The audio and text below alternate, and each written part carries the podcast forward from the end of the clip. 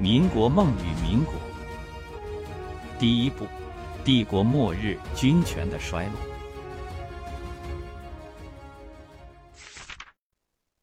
第四章：满清三狂人之洪秀全。鸦片战争打碎了帝国尊严，满清前期一系列外战的光辉战绩终结。南京条约成了帝国的伤口，成为一系列伤口的开始。清帝国的肉食者们没明白，鸦片战争是两个文明较量的开始。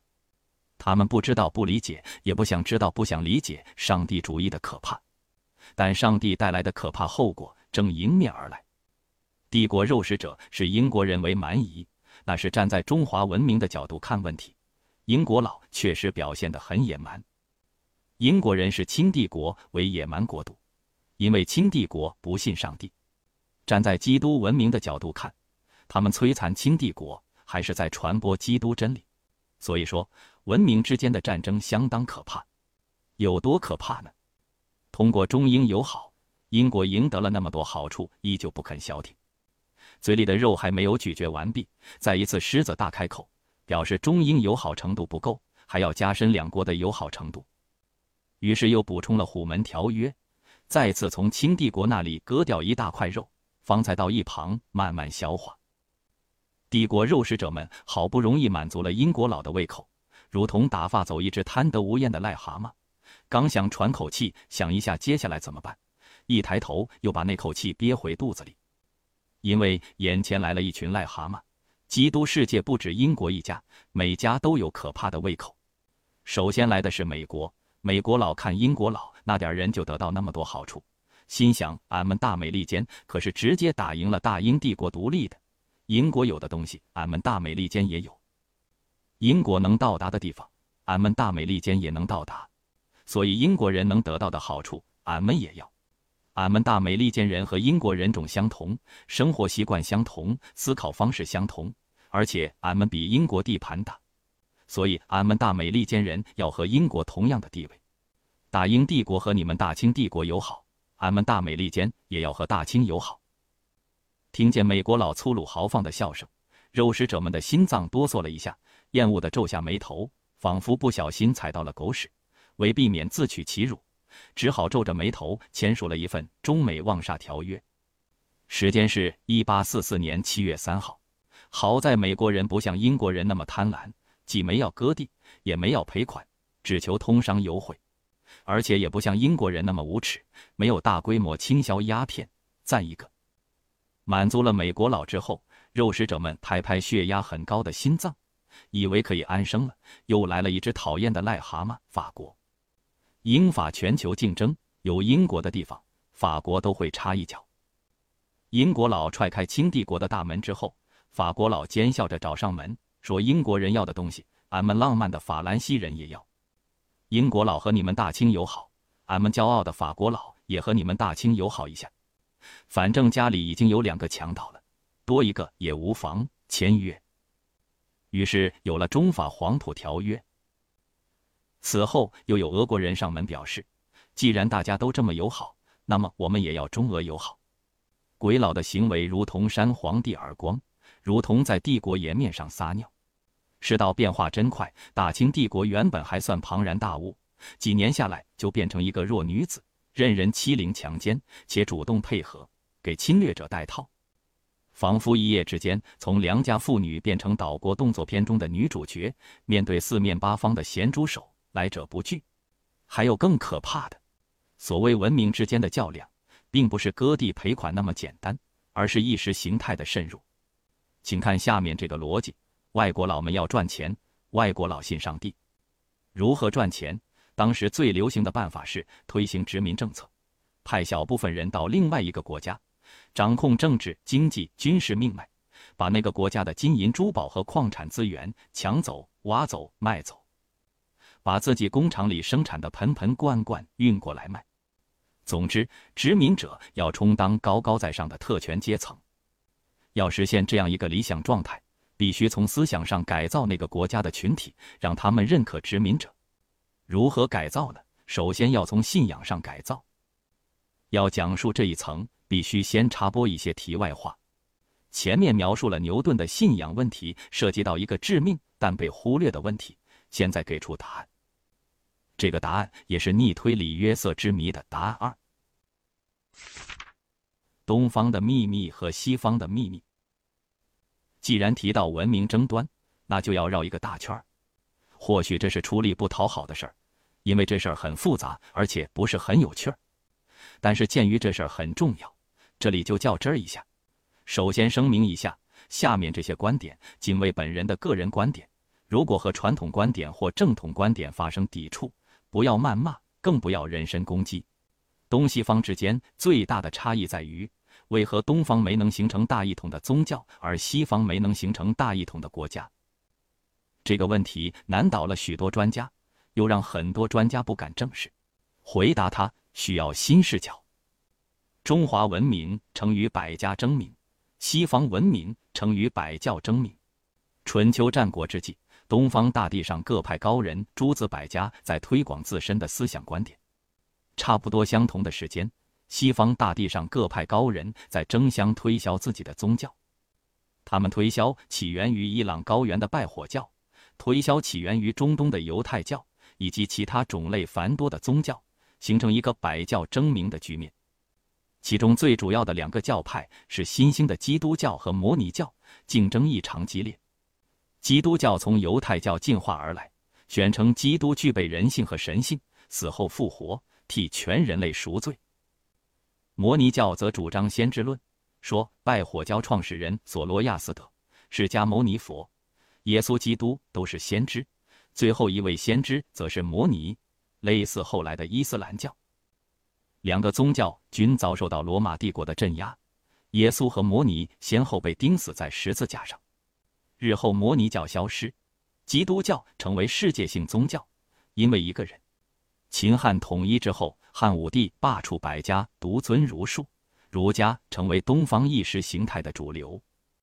大约在相同时间，罗马帝国经过各种血腥动乱之后，君士坦丁大帝再次整合罗马帝国。让基督教成为国教，本质上和汉武帝独尊儒术一样，独尊基督教。此后千年，基督教一家独大。君士坦丁死后，公元三九五年，罗马帝国分裂为东西罗马帝国。又过了六百五十九年之后，基督教分裂为西边的天主教西罗马帝国区和东边的东正教东罗马帝国区。公元七世纪。同样宣称自己是最后一位先知的穆罕默德创建了伊斯兰教，挑战基督世界，同时创建了一个庞大的帝国。穆罕默德死后，伊斯兰世界分裂为大大小小的国家。经过一系列征伐之后，信奉伊斯兰的奥斯曼土耳其帝国逐渐强大，并于1453年灭掉东罗马。基督教原始的载体没了，风流总被雨打风吹去。面对同样是一神教、同样讲究天启的伊斯兰教，基督教表示压力山大，改革或分裂势在必行。面对欧亚大陆上的伊斯兰教，西欧的皇帝们对罗马教廷越来越不满。世俗皇帝们认为教廷管的太多了，尤其是那种绝法，所有人不能和包括国王在内的受罚者亲密交流，包括谈心、游玩、性生活等等，可笑之极。所以，宗教改革势在必行。十六世纪前半个世纪，努尔哈赤造反前夕，罗马教廷遭遇危机。德国传教士马丁·路德因不满税收问题，趁机闹革命，拉开宗教改革的大幕，开创德国的路德宗。法国的开尔文趁机闹革命，建立长老会。英国国王亨利八世伊丽莎白女王的爸爸更直接，因为离婚问题闹革命。成立了英国圣公会，他自己当老大。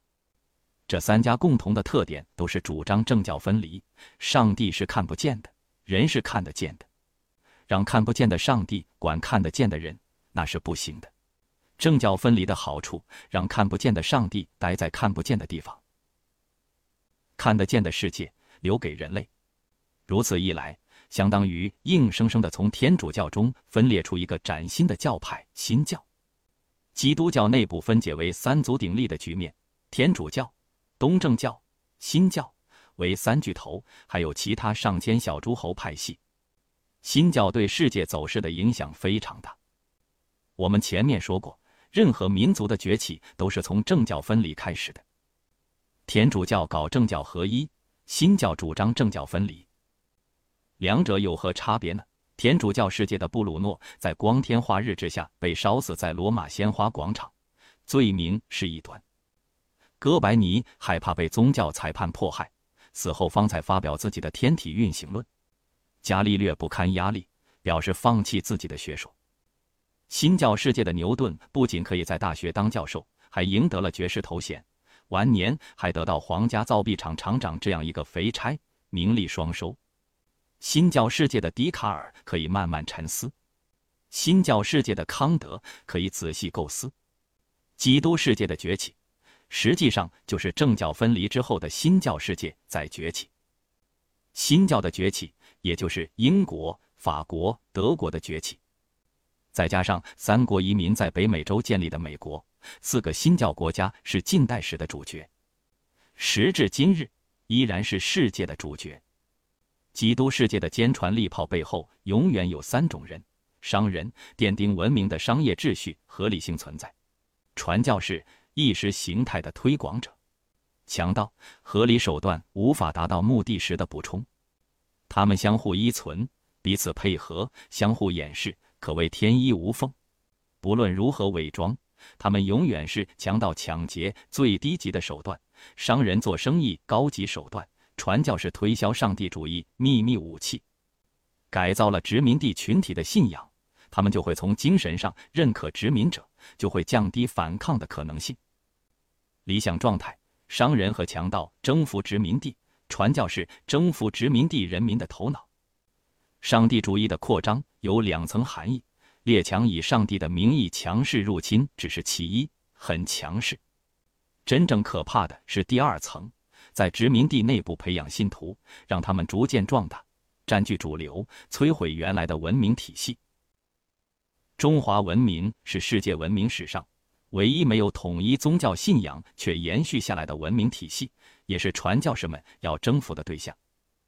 征服中华文化圈，对传教士而言是一个极大的诱惑。毕竟，征服罗马帝国的那些教士们都成了圣徒。对商人而言，那里是广阔无垠的市场；对强盗而言，那里有很多宝贝等着被偷盗挖掘。基督教很早就传到了中国，但一直没成气候。鸦片战争的胜利让他们看到了希望。鬼佬们的目标很明确，根据一贯经验。打碎帝国威严，帝国要么屈服，要么内乱。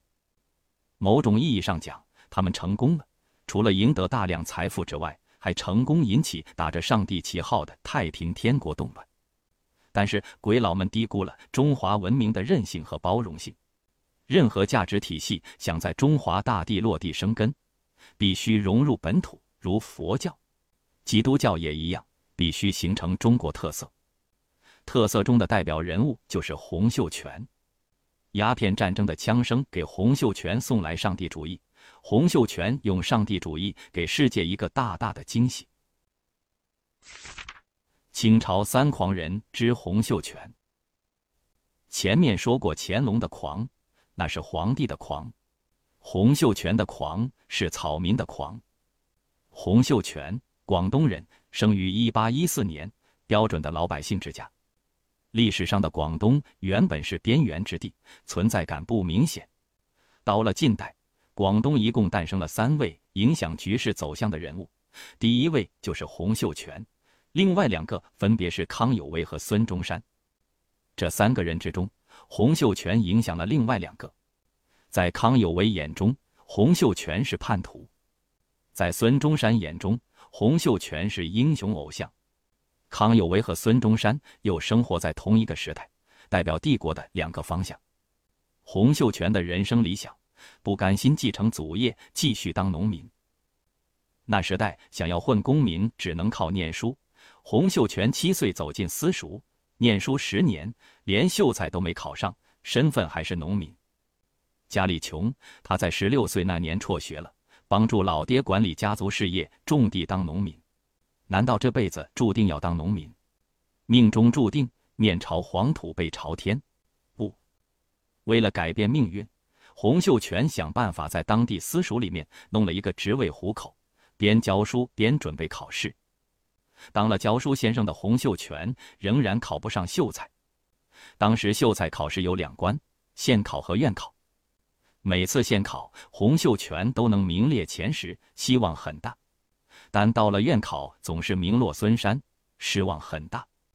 这其中可以说洪秀全不行，但也有很多门道。基层考试，有时候也是要拼关系和钱财的。比方说，明朝有个叫罗圭的，七次应考童子试不中。最后掏钱去买捐监，可以和秀才一样继续考试，却在乡试和会试中连中第一，岂不怪哉？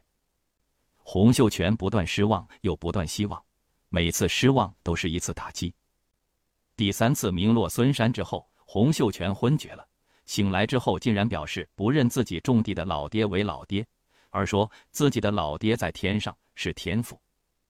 天父长啥样，大家都不知道。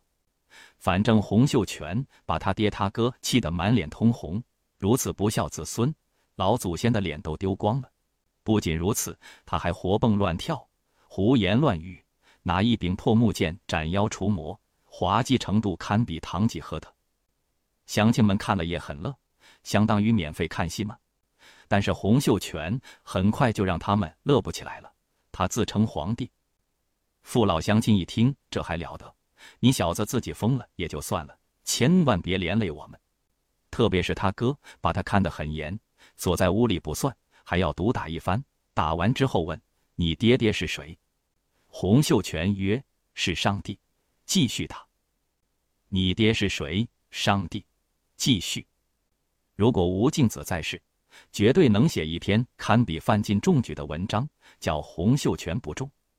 这样闹腾了二十多天才消停。消停之后的洪秀全仍然不死心，继续准备考秀才。一八三九年，林则徐去虎门上任，准备上书进燕。大英帝国女王维多利亚继位，准备结婚生孩子。年轻的洪秀全准备为命运最后一搏。这里可以看到洪秀全的性格：坚强，能经受打击，而执着，屡败屡战。抛开闹剧不谈。洪秀全的遭遇就是那个时代广大知识青年的遭遇，科举之路很窄，特别是老百姓，除非是天才，否则闯过千军万马独木桥的概率相当小。那样的政治体制完全是禁锢人。清初科举录取率很高，清末时都几亿人口了，还那么搞法，就完全跟不上时代。洪秀全继续在私塾混饭吃，继续准备。准备到一八四三年，想要一举过关。当时的洪秀全将近三十岁，到了而立之年，那是一场意义重大的考试，不仅洪秀全本人，对整个帝国都一样。如果过关了，那么近代史就要改写。历史老人为了自身的精彩，再一次给洪秀全安排了同样的命运，没过。家乡父老乡亲暗自准备，准备应付洪秀全发疯。大家准备好了绳索和黑屋子，只要他在发疯，立马绑上，关起来。然而很意外，洪秀全很正常，却亮开嗓门喊：“等老子自己来开科取天下是吧？”够狂，因为他已经决定参加武力选举。帝国密码中，武力选举是一条引线，是底层大众为了自身生存而奋斗的底线。历朝历代参与武力竞选都需要狂劲儿。洪秀全不同，他比任何一个参与者都狂。伟大的创造。就在洪秀全备考的那段时间，清帝国鸦片战争战败，割地赔款不说，传教士也蜂拥而至。洪秀全从教师那里接触到了基督教。洪秀全从七岁进入私塾开始，到三十岁，念书二十多年，现在至少也是本科毕业。居然连秀才都没有考上，情何以堪啊！而立之年的洪秀全发现，指望孔子博取功名是靠不住的。换成别人，估计要垂头丧气了。然而洪秀全是一个很执着的人，他就是要博取功名，不管孔子能否靠得住。执着的洪秀全又发现，这个世界上并不是所有人都靠孔子博取功名。鬼佬没来之前，大家靠孔子博取功名。认为孔子为天下第一，鬼佬不仅不买孔子的账，还在中国耀武扬威。耀武扬威的同时，还扇那些依靠孔子扬名立万的肉食者耳光。鬼佬也有自己的孔子，就是耶稣；鬼佬也有自己的经书，就是圣经，而且只有一本。根据科举考试的规则，考不上秀才的洪秀全肯定算不上精英。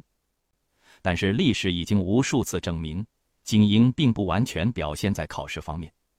洪秀全虽然考科举不行，但是在创造力上一点也不差。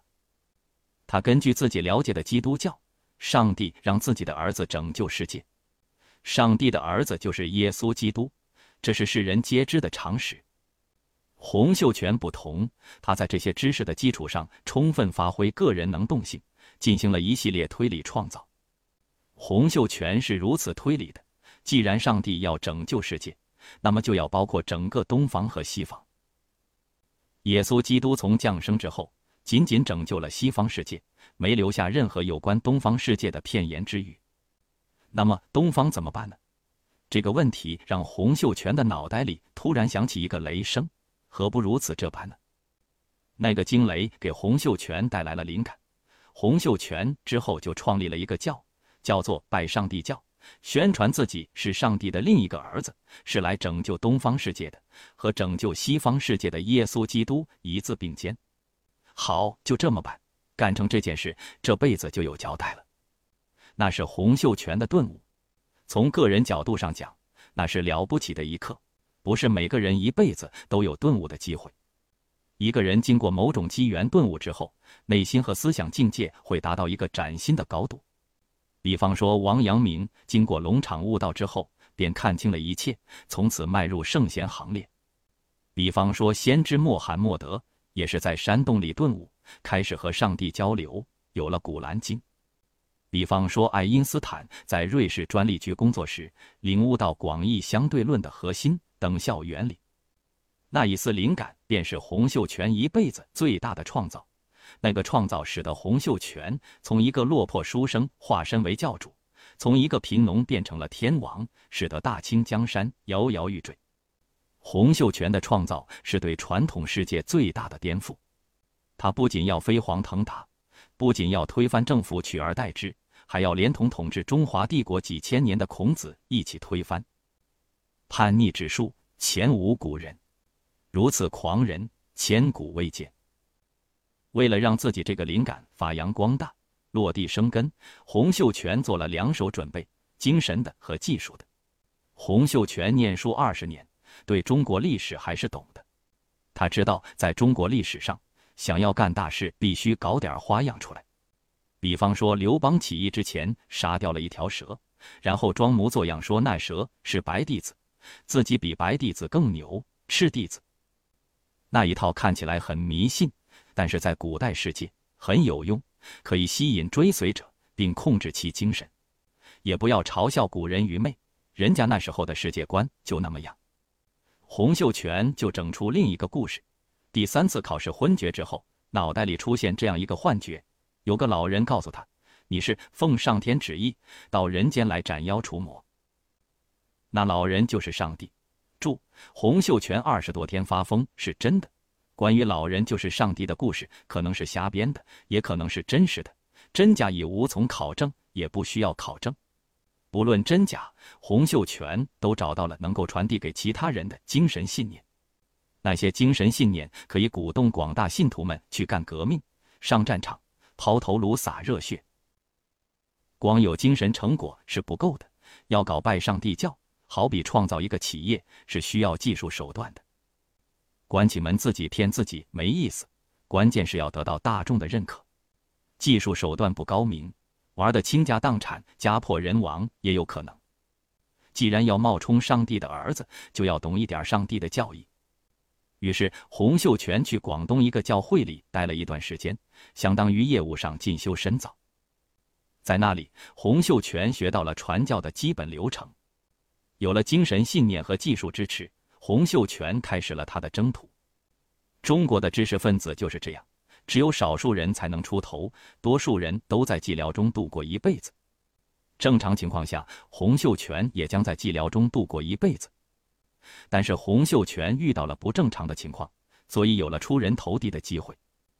机会就是借助拜上帝教，化身为上帝的儿子，耶稣的弟弟。